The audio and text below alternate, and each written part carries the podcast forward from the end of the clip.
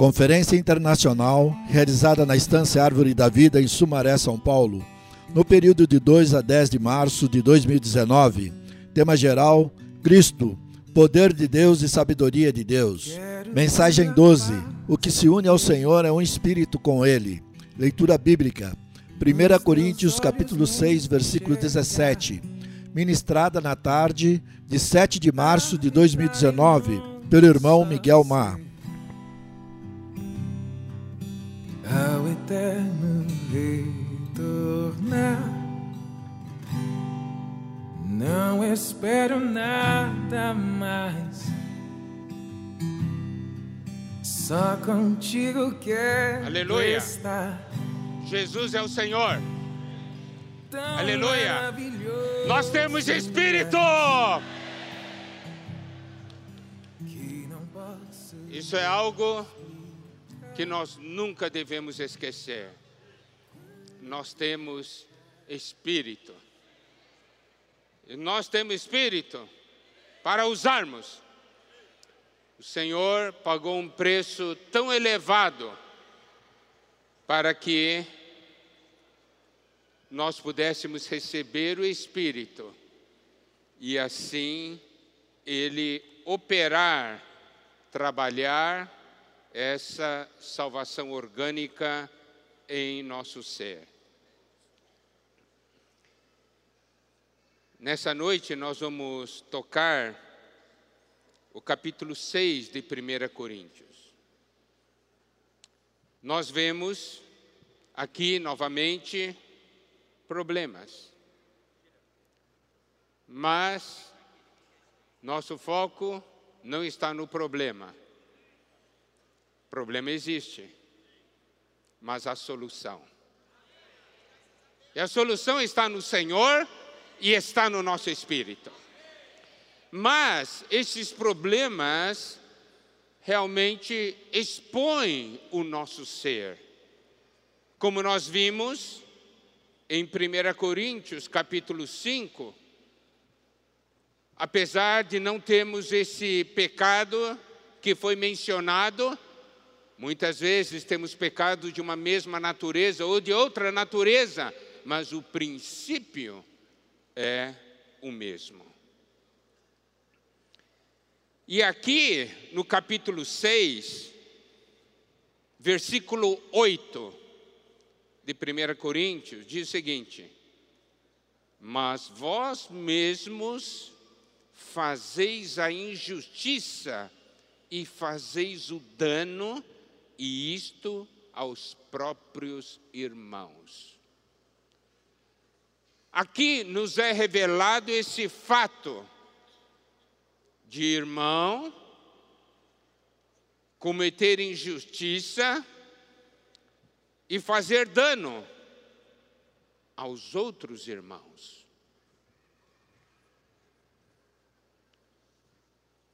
Qual é o nosso sentimento a esse respeito?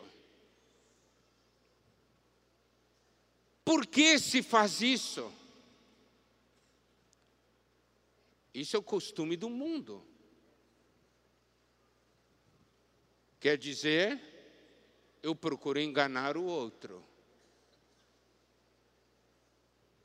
E, nesse caso do capítulo 6, eu procuro enganar o irmão.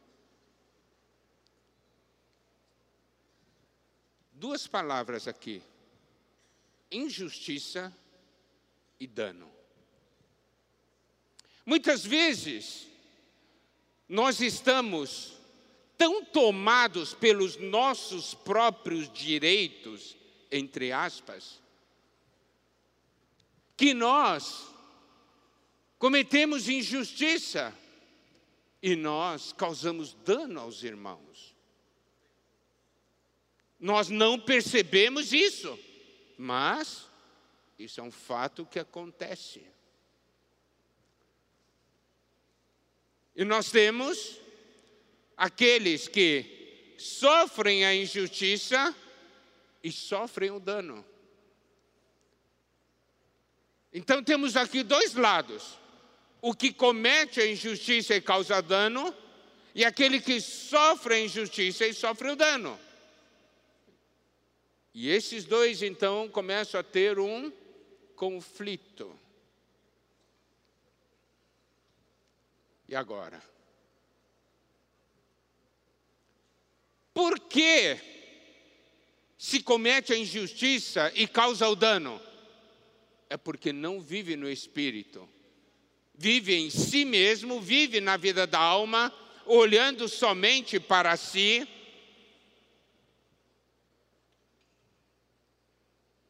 Olha somente para os seus direitos. E isso é influência da sociedade em que nós vivemos. Eu vou contar um caso.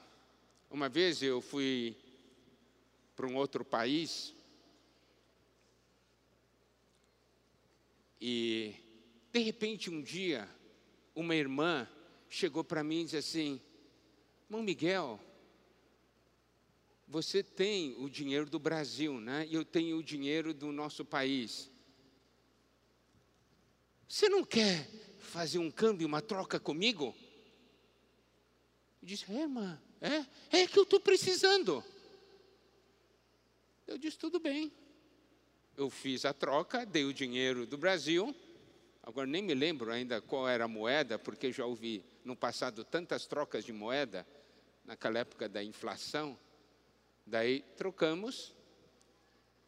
Daí no dia seguinte eu soube é que naquele país em que eu estava houve uma tremenda desvalorização da moeda naquele dia. O governo já tinha falado, só que eu não sabia. Eu perdi 30%.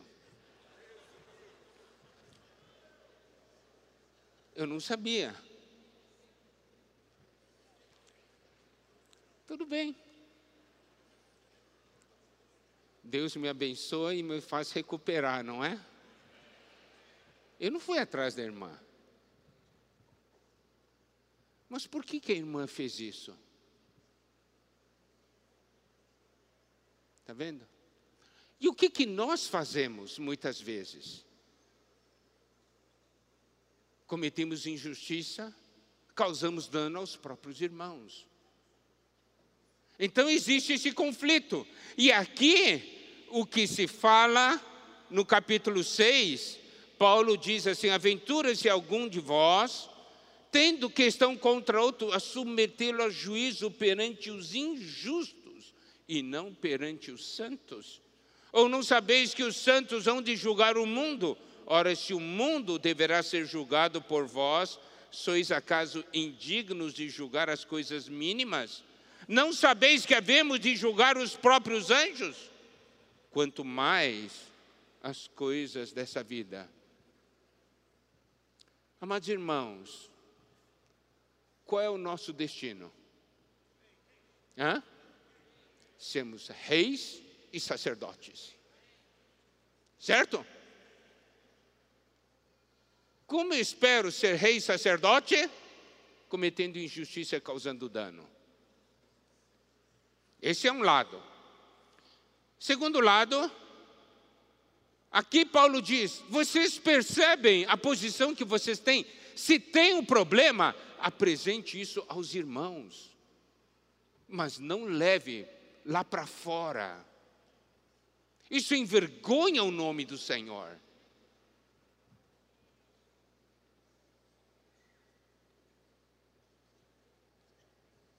O versículo 5 diz: Para vergonha vos digo, não há porventura nem ao menos um sábio entre vós que possa julgar no meio da irmandade. Tem problema? Vamos apresentar para os irmãos que têm maturidade, irmãos sábios que possam ajudar a trazer esse assunto diante do Senhor. Mas nunca envergonhar o nome do Senhor, levando isso lá para fora.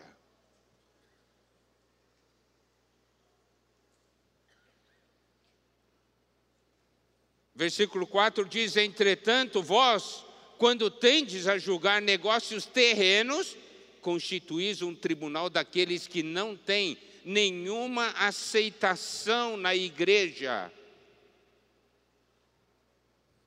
A palavra de Deus nos disse que o homem espiritual julga todas as coisas, mas não é julgado por ninguém. Você acha que alguém lá de fora, um juiz do mundo, pode julgar as coisas com discernimento espiritual?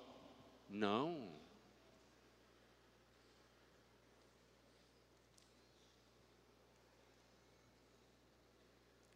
E aqui, nós temos o irmão que causa o dano e temos o irmão que sofre o dano. Olha só, no versículo 7: o só existir entre vós demandas já é completa derrota para vós outros. Por que não sofreis antes a injustiça? Por que não sofreis antes o dano? Significa o quê? É colocado diante de nós o seguinte fato: ou eu sofro dano, ou o nome do Senhor vai sofrer o dano. Qual que eu prefiro? Qual que eu prefiro? Não, eu quero os meus direitos. Se o nome do Senhor sofreu dano, eu não estou nem aí. É isso? Não.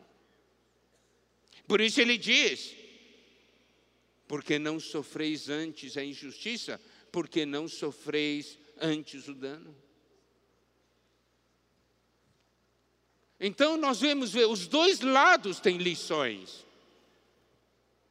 E é claro, para aquele lado que causa o dano, que comete a injustiça e causa o dano, diz assim, versículo 9: Ou não sabeis que os injustos não herdarão o reino de Deus? Você diz: ganhei em cima de um irmão, perdeu o reino. Ganhou mesmo? O Senhor quer limpar muita coisa no nosso meio. Eu vou falar uma coisa que ocorre muito: é um irmão pegar dinheiro emprestado do outro. Irmão, estou passando dificuldade, me empresta mil reais o irmão te empresta. A partir daquele dia, esse irmão pode esquecer.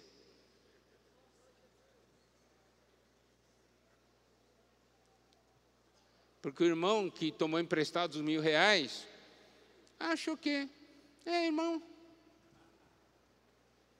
Devo, não nego, pago quando puder. Meu irmão não vai me colocar no tribunal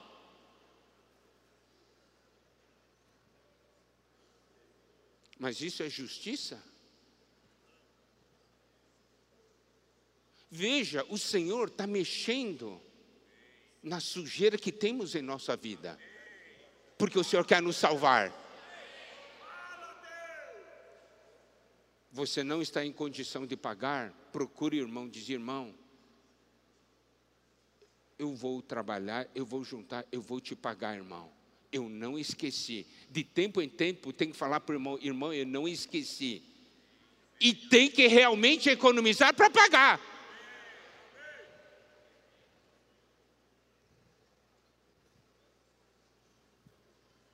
Pegar coisa emprestada. Me empresta isso? Emprestou. Nunca mais volta. Irmão, emprestou ou deu para você?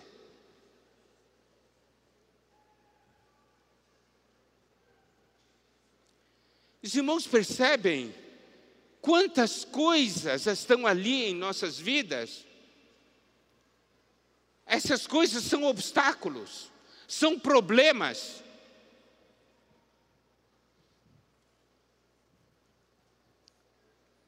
Eu quero contar a experiência de uma irmã, de uma irmã do exterior que vivia aqui no Brasil. Um dia, ela ficou doente e foi diante do Senhor: Senhor, Por que eu fiquei doente? Mostra para mim. E o Senhor mostrou para ela uma coisa de 30 anos atrás. 30 anos atrás. Tá. E ela disse: Puxa, como é que eu vou fazer? Eu já não vivo mais naquele país. Onde estão essas pessoas? Eu não sei, mas preste atenção. O Senhor mostrou para ela, compreendeu? Mostrou para ela. Daí ela telefonou para a filha, que morava no país de origem, e falou o seguinte: Minha filha, na minha oração, Deus mostrou sobre uma situação com um casal e eu tenho que tratar esse assunto. Onde eles estão, eu não sei, mas eu peço que você faça uma coisa para mim. Procure encontrá-los. E quando encontrar, peça perdão e peça o que eu preciso fazer para reparar isso. Você acredita então que numa conferência com 30 mil irmãos, é fácil encontrar alguém? Não. Então a filha dessa irmã disse assim: eu tenho que ir para o banheiro. Quando foi para o banheiro, encontrou esse casal na porta do banheiro.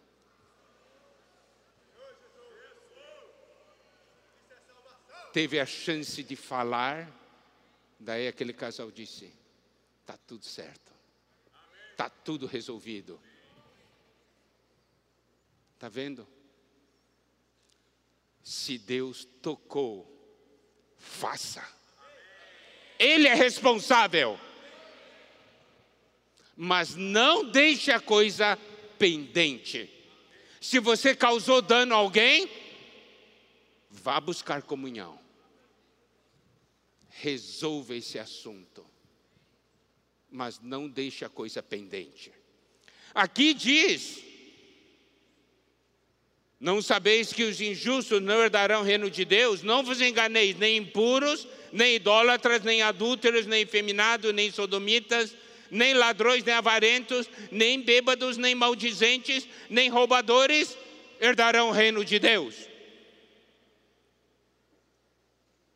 Tais fostes alguns de vós, mas vós vos lavastes, mas fostes santificados, mas fostes justificados em o nome do Senhor Jesus Cristo e no Espírito do nosso Deus. Louvado seja o Senhor. Aqui nós precisamos ver Vós vos lavastes, fostes santificados, fostes justificados. E aqui não se refere no seu aspecto objetivo, mas no seu aspecto subjetivo. Isso é aplicar isso para o seu viver. Cristo já cumpriu.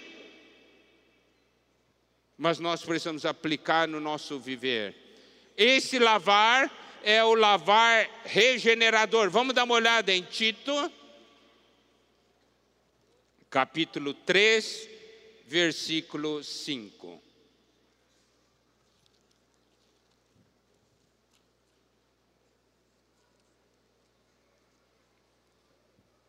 Versículos 4 e 5, melhor.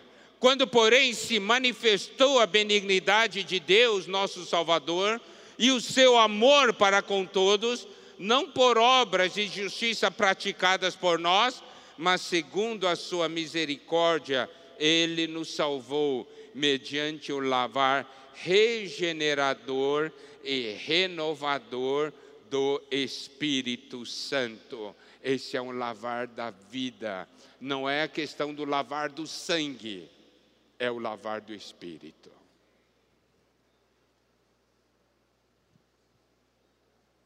Preste atenção. O lavar do sangue trata os nossos pecados. Esse lavar regenerador e renovador trata do nosso ser.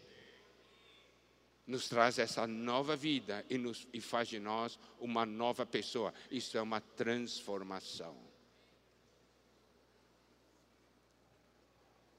E aqui diz também: foste santificados. 1 Pedro, capítulo 1, versículo 2.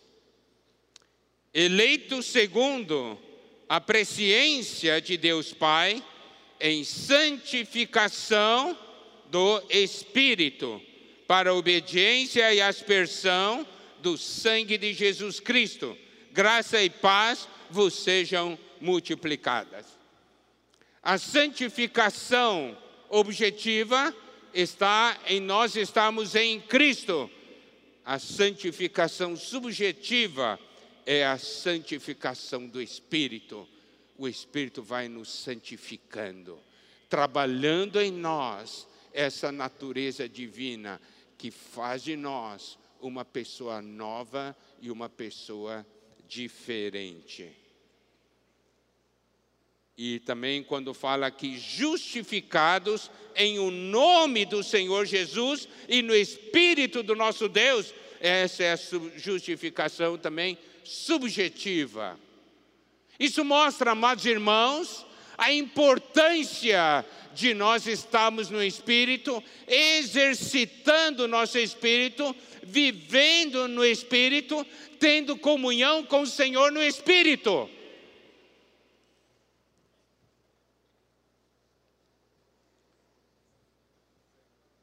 nós podemos ver aqui que se nós invocarmos o Senhor, ó oh, Senhor Jesus, ó oh, Senhor Jesus, ó oh, Senhor Jesus, eu estou em comunhão com o Senhor. E quando estou em comunhão com o Senhor, estou sendo salvo, estou sendo lavado, estou sendo santificado, estou sendo justificado em o nome do Senhor e no Espírito do nosso Deus. Que coisa maravilhosa. Isso é saber usar o Espírito. Olha quantos erros cometemos por não usarmos nosso Espírito. Romanos capítulo 8 coloca diante de nós muitas coisas Romanos capítulo 8, versículo 4 diz: a fim de que o preceito da lei se cumprisse em nós, que não andamos segundo a carne, mas segundo o espírito. Isso mostra o quê? Você tem, você pode escolher andar na carne ou andar no espírito. Qual que nós vamos escolher?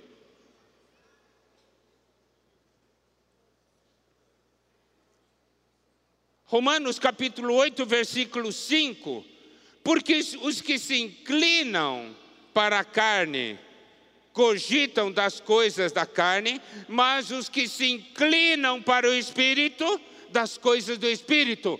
Amados irmãos, nós que vamos nos inclinar então para a carne ou para o espírito? O que é que nós ficamos cogitando, pensando todo dia? Olha a importância então de exercitarmos nosso espírito, invocarmos o nome do Senhor, colocarmos a nossa mente no espírito. É você que decide onde vai colocar a sua mente.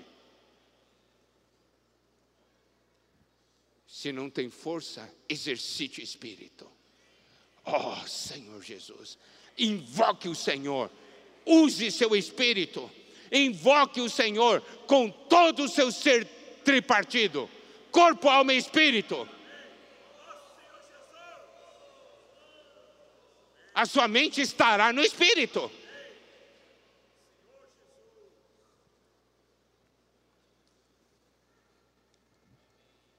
Capítulo 8,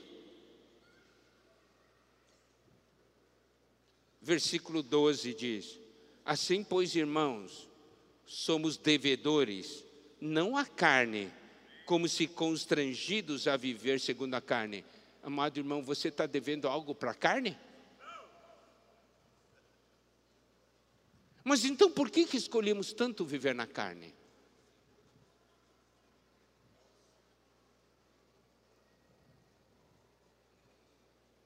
O versículo 13 diz, do capítulo 8 de Romanos, porque se viver de segundo a carne, caminhais para a morte, mas se pelo Espírito mortificardes os feitos do corpo, certamente vivereis. Nós achamos que viver segundo a carne não faz tanto mal.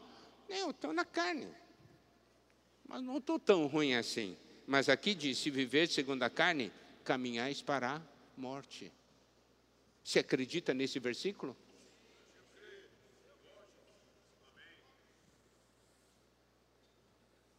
E o versículo 14, então. Aliás, o versículo 13 diz assim: Se pelo Espírito mortificardes os feitos do corpo, certamente vivereis. Olha, se eu exercito meu espírito, o Espírito tem poder e ação para mortificar os feitos do corpo. E o versículo 14 diz: Todos que são guiados pelo Espírito de Deus são filhos de Deus. É possível ser guiado pelo Espírito de Deus. A questão é quais são as nossas experiências nesse sentido, de sermos guiados pelo Espírito de Deus.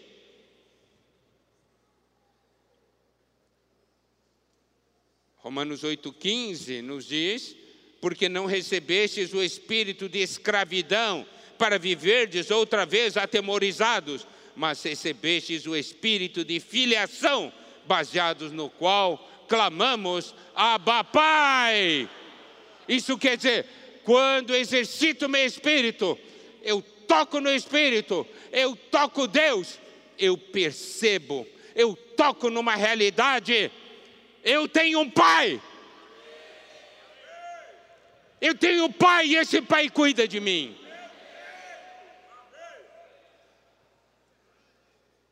Você tem pai? Tem? Nós temos que vibrar. Eu tenho pai!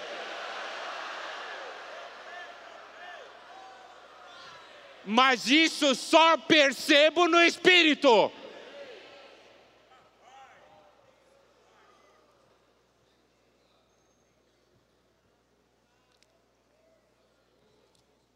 Capítulo 8, versículo 16 diz: O próprio Espírito testifica com o nosso espírito que somos filhos de Deus.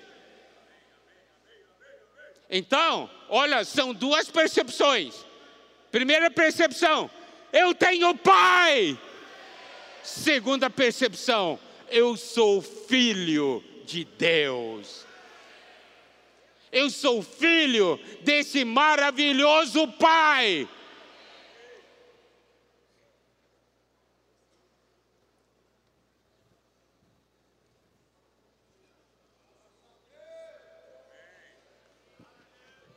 Capítulo 8, versículo 23 de Romanos. E não somente ela, mas também nós que temos as primícias do Espírito igualmente, gememos em nosso íntimo, aguardando a filiação a redenção do nosso corpo. Senhor, salva-me cada dia mais, até que um dia a realidade de sermos filhos de Deus se manifeste completamente.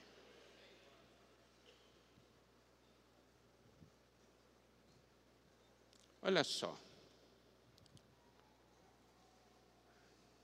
Gálatas.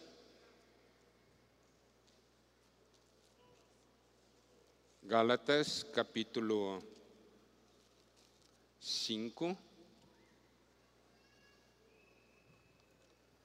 Versículos 16 e 17. Digo, porém, andai no espírito e jamais satisfareis a concupiscência da carne. Porque a carne milita contra o espírito e o espírito contra a carne, porque são opostos entre si, para que não façais o que porventura seja do vosso querer. Quando exercitamos nosso espírito, não fazemos o que nós queremos, fazemos o que Deus quer. Mas nós temos que perceber que existe uma luta, carne e espírito. Todo dia a nossa carne diz vem e todo dia o espírito diz vem. Eu gosto muito de dar o seguinte exemplo. Digamos que um dia encontra um cachorro bonitinho, um cachorrinho bonitinho na rua. E aí você posta e diz assim: olha, estamos procurando o dono desse cachorro. E chegam duas pessoas diferentes. Essas duas pessoas não são da mesma família, famílias diferentes. Então essa pessoa diz: não, o cachorro é meu. O outro diz: não, o cachorro é meu. Qual é a melhor maneira de você saber? Não é ouvir a discussão entre as duas pessoas. É só o quê? Coloca a pessoa um desse lado e outra pessoa coloca aqui e diz por dois, diz assim, vem, vem, vem, vem, vem. Daí você solta o cachorrinho. Tá certo? Na hora que você solta o cachorrinho, o cachorrinho vai correr para as mãos do dono. Então, todo dia a carne diz: vem, vem, vem, vem, vem. E todo dia o Espírito diz: vem, vem, vem, vem, vem. Você pula nos braços de quem?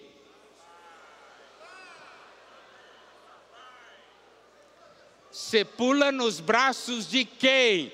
Sejam sinceros. Doutrinariamente, vocês vão responder tudo certo, mas sejam sinceros. Você vai para os braços de quem?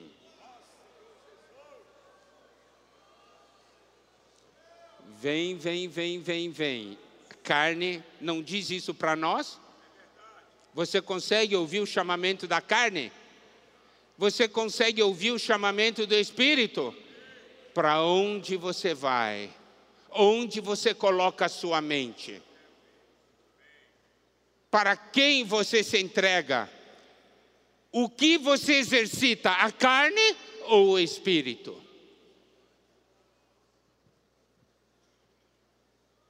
Voltando para 1 Coríntios, capítulo 6,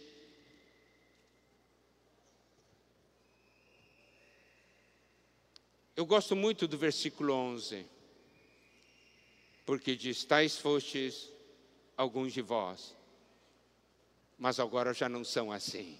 Houve transformação. Por quê? Porque foi lavado, foi santificado, foi justificado no nome do Senhor Jesus e no Espírito do nosso Deus. Isto é realidade da igreja, os que invocam o nome do Senhor.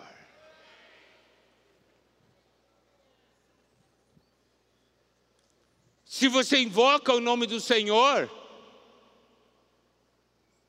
você permite o operar da cruz, você já não vai mais ficar lutando pelos seus direitos. Você entrega nas mãos daquele que julga retamente.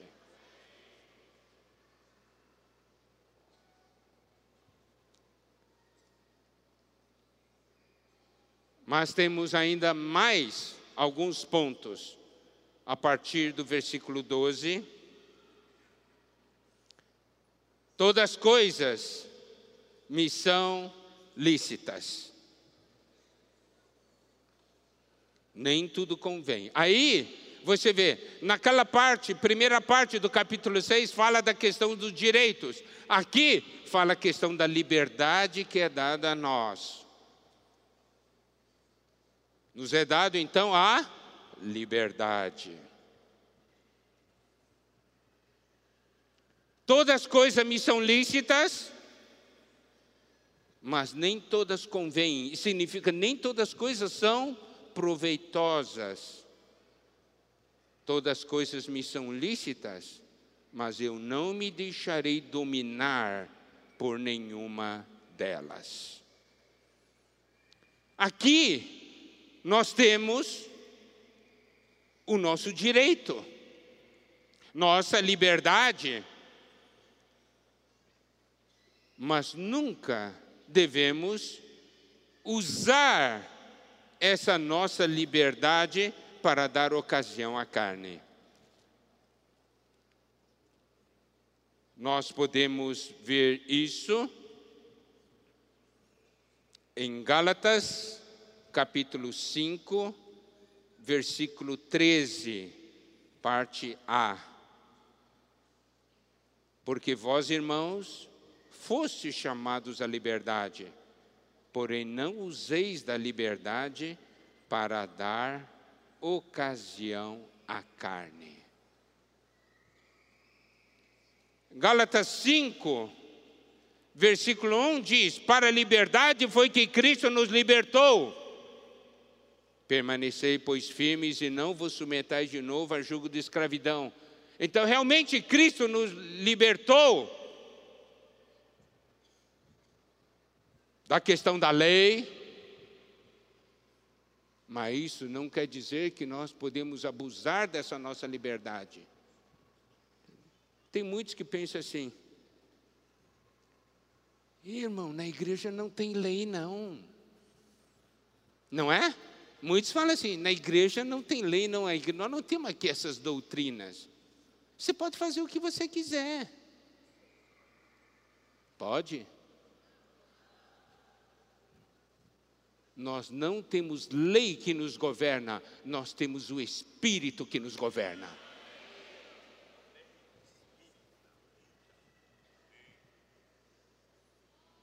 Esse Espírito em nós reina. Cristo me libertou, mas hoje eu tenho um Rei em minha vida. Eu tenho um Senhor em minha vida.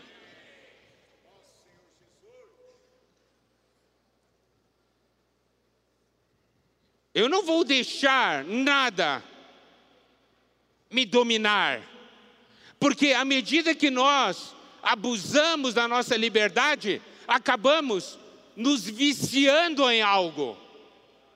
E essas coisas então passam a nos dominar.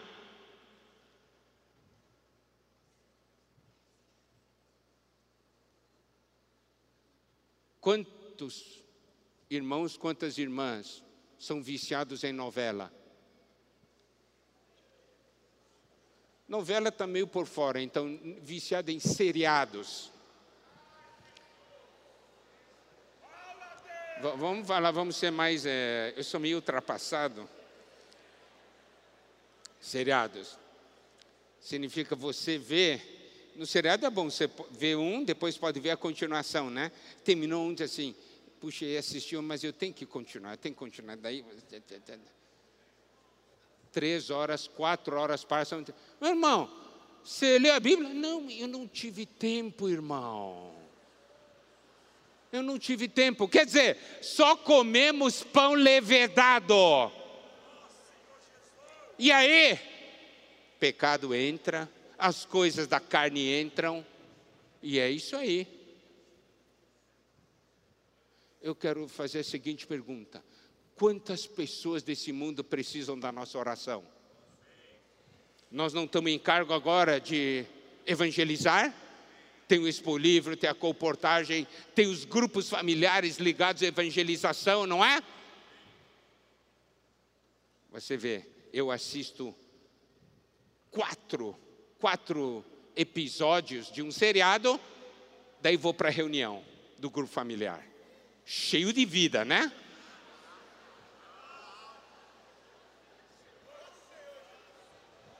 Cheio de poder.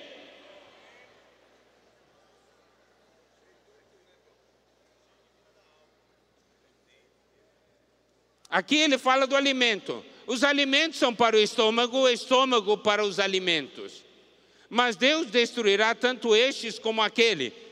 A nova atualizada fala: Deus destruirá tanto o estômago como a comida. Ele toca primeiro no estômago.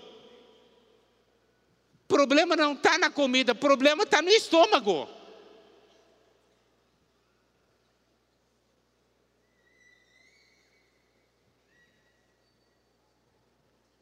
E aqui ele diz: porém o corpo não é para impureza, mas para o Senhor, e o Senhor para o corpo.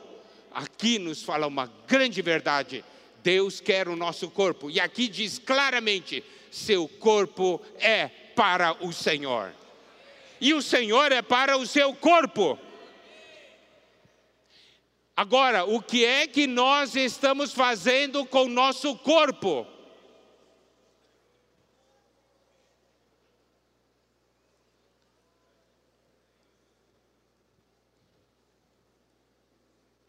Deus ressuscitou o Senhor e também nos ressuscitará a nós pelo seu poder.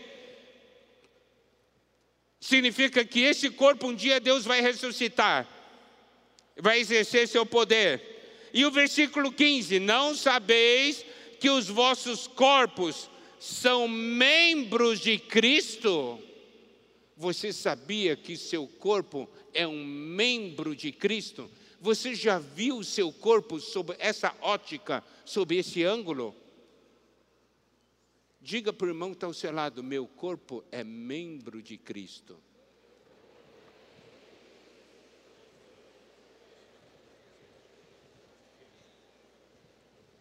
Agora, o que, que você faz do seu corpo?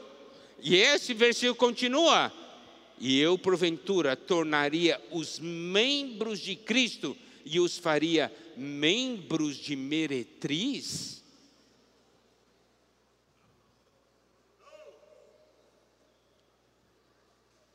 Você tem coragem de tomar um membro de Cristo e fazer, torná-la membro de meretriz?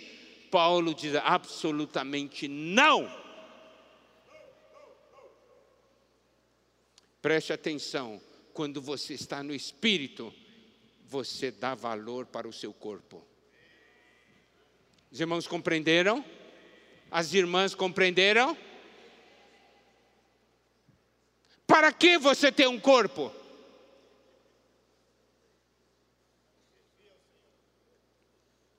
E o versículo 16: Ou não sabeis que o homem que se une à prostituta forma um só corpo com ela. Olha só, eu vou dizer uma coisa: alimento. O homem precisa comer para poder sobreviver, não é verdade? Mas agora, se você abusa do alimento, aí é um grande problema. A questão do sexo é abençoado por Deus, mas é para a constituição das famílias, é para a multiplicação. Mas se você usa de maneira errada, abusando da liberdade que você tem, você comete esse erro, você comete esse pecado.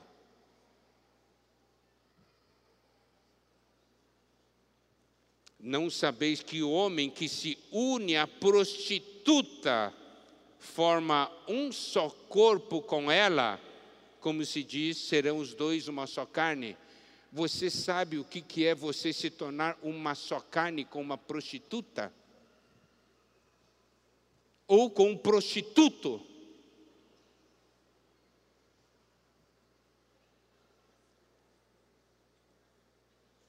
Dezoito, fugir da impureza.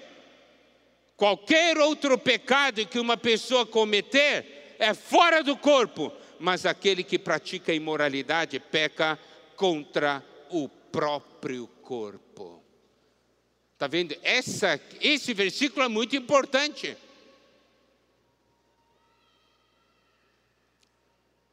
Nós vemos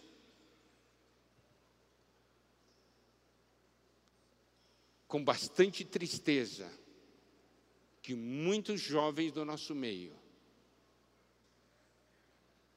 praticam sexo fora do casamento.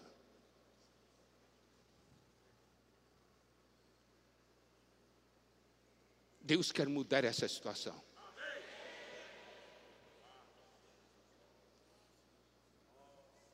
Hoje, Deus tem que brilhar no interior de cada um, de tal forma que possamos dizer: até hoje,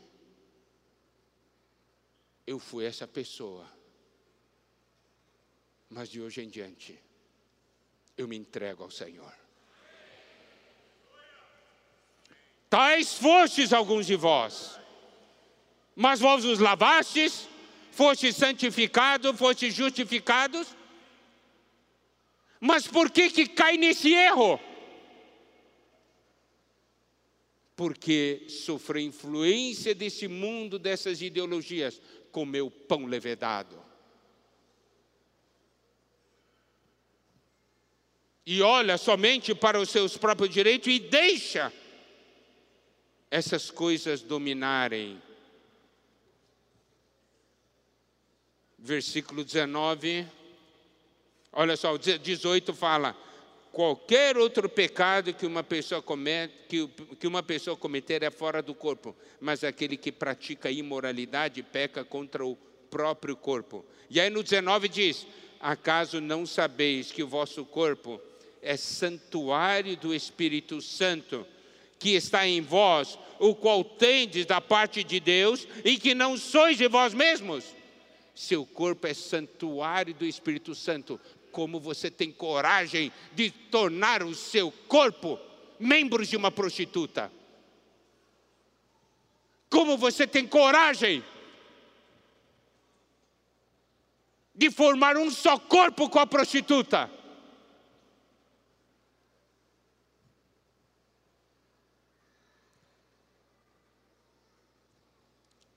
Versículo 19, no final, diz algo muito importante e muito forte: Não sois de vós mesmos. Você é dono de você?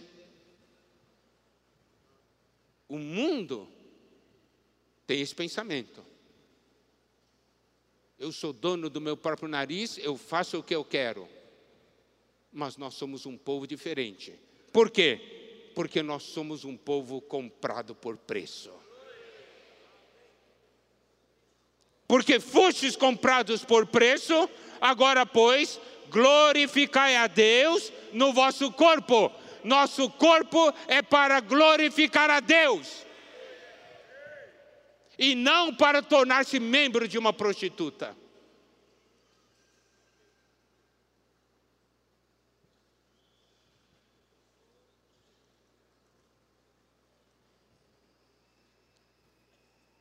Seu corpo pertence a Deus. O Senhor comprou.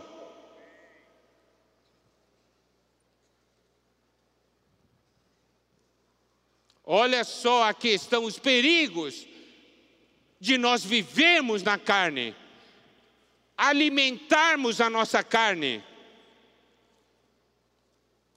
Em Romanos,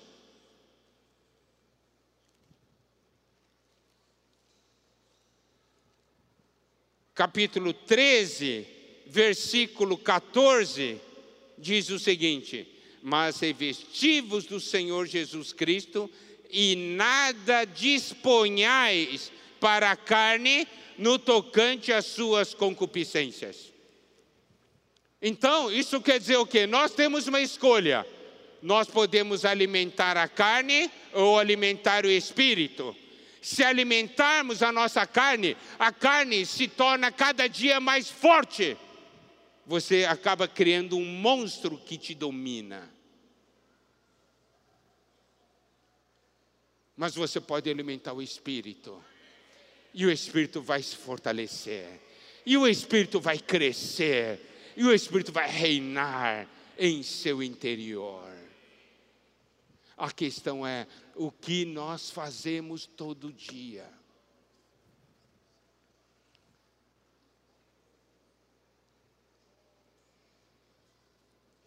Voltando para 1 Coríntios capítulo 6, agora vamos para o versículo 17. Versículo maravilhoso. mas aquele que se une ao Senhor é um espírito com Ele. Aleluia! Eu posso unir-me ao Senhor, ser um espírito com Ele. E aí, que é que eu terei?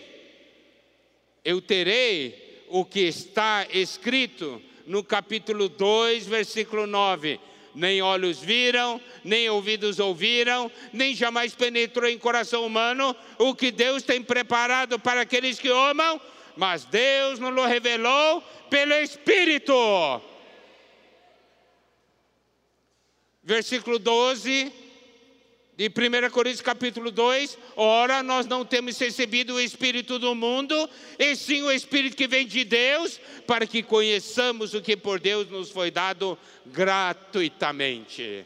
Louvado seja o Senhor. Eu posso escolher ser um com a carne ou ser um com o Senhor. Que é que nós vamos escolher? Lembre-se sempre, todo dia a carne vai chamar: vem, vem, vem, vem. E todo dia o Espírito vai chamar: vem, vem, vem, vem.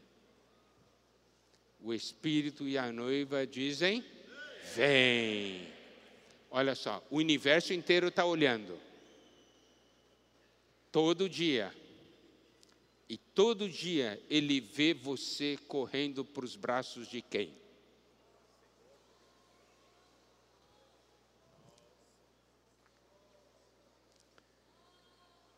Ó oh, Senhor Jesus.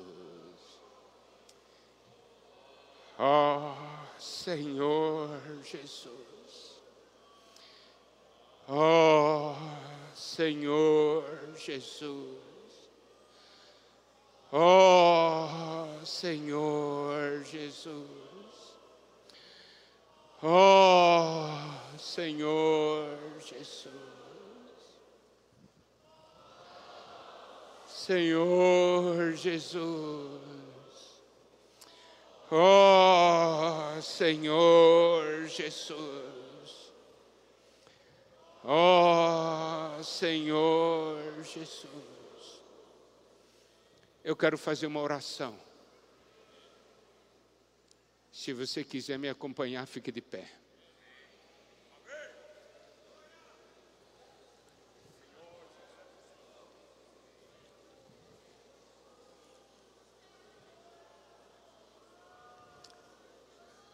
Oh, Senhor Jesus.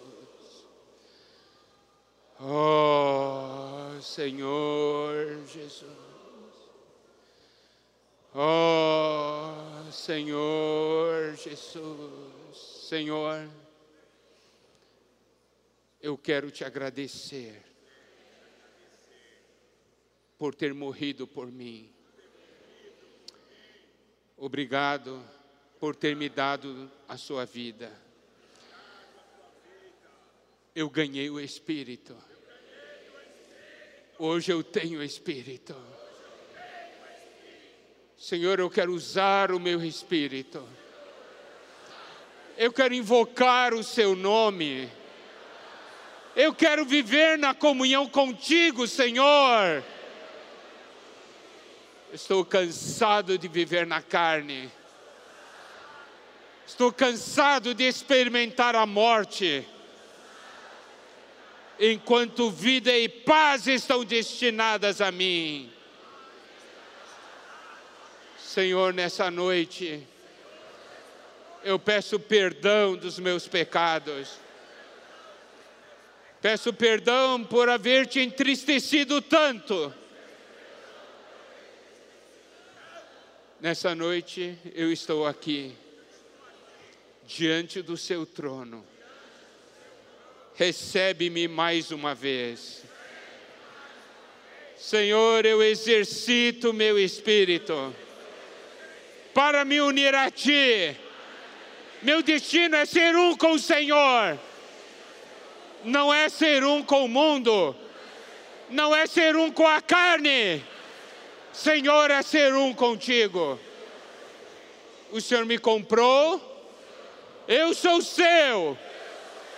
Eu quero glorificar a Ti, Senhor.